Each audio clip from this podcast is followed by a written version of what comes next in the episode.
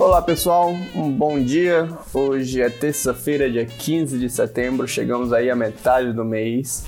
O meu nome é Iago, eu sou analista de conteúdo de mercado aqui da Warren e estou aqui para trazer as principais notícias do dia e falar mais da nossa Warren Call para vocês. Então vamos lá. O governo Trump anunciou nesta segunda-feira que irá bloquear os embarques de certos produtos de algodão e peças de computador da província de Xinjiang.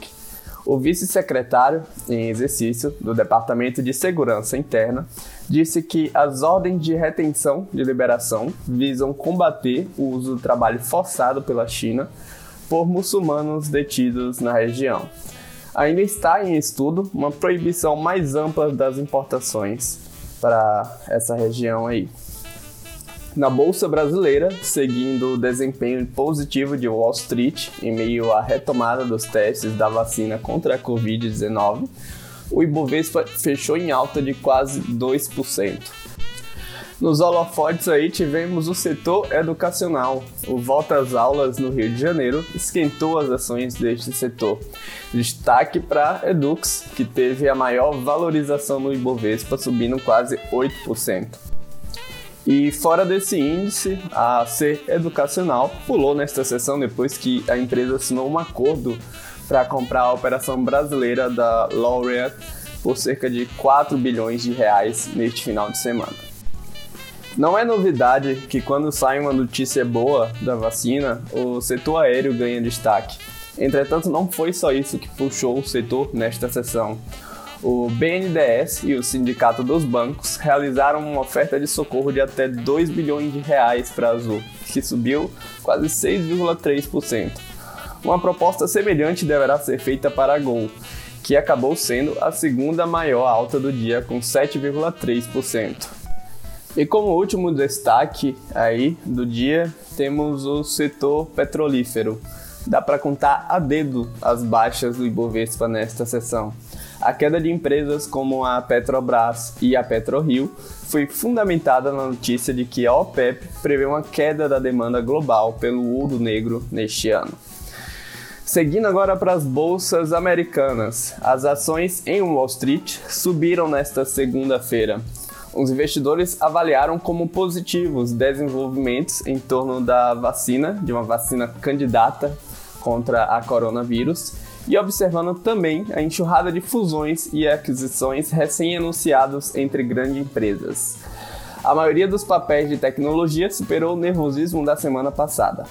A AstraZeneca e a Universidade de Oxford iniciaram o teste de estágio final da sua vacina contra o coronavírus. Na semana passada, o julgamento foi suspenso depois que um participante adoeceu gravemente. Entretanto, a causa da doença ainda permanece desconhecida. O S&P subiu então 1,3% na sessão. No mercado de juros, as taxas fecharam em queda, alinhada ao bom humor dos mercados internacionais. O IBCBR, que é o índice de atividade econômica do Banco Central, conhecida por ser a prévia do PIB, fechou em 2,15% em julho. A notícia, entretanto, teve efeito limitado na curva de juros, que caiu 1,27% para o DI de janeiro de 2021. O Credit Default Swap de 5 anos do Brasil, termômetro do risco país, também seguiu bom humor e operou em queda nesta segunda-feira, sendo negociada a 200,7 pontos. No câmbio, a segunda-feira foi um dia otimista para o real, que assumiu a posição da moeda com melhor desempenho no mercado internacional nesta segunda-feira, considerando uma cesta das 34 divisas mais líquidas. A Petax encerrou a uma cotação de R$ 5,30, uma alta de 0,25%. Na agenda do dia, é bom ficar de olho. Nos Estados Unidos, teremos o relatório mensal sobre o mercado de petróleo, a divulgação dos preços de bens importados e exportados mensal, o índice de preços de importação e exportação anual e a produção mensal e anual industrial. No Brasil, a divulgação do fluxo cambial estrangeiro.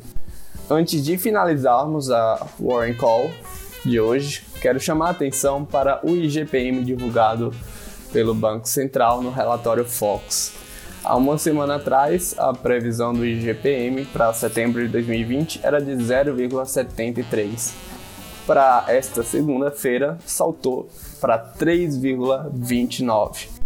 Não é novidade que a inflação no setor alimentício vem causando, vem despertando atenção aí no mercado. Mas fica aqui essa observação e até a próxima nossa Word Call. Muito obrigado por nos ouvir.